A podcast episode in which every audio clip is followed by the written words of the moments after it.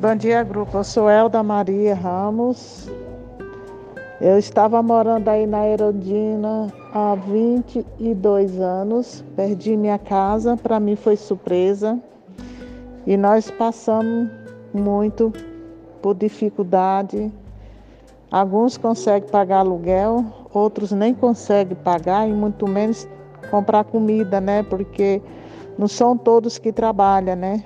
Depois dessa epidemia, eu creio que todos estão passando pelo, pela mesma situação.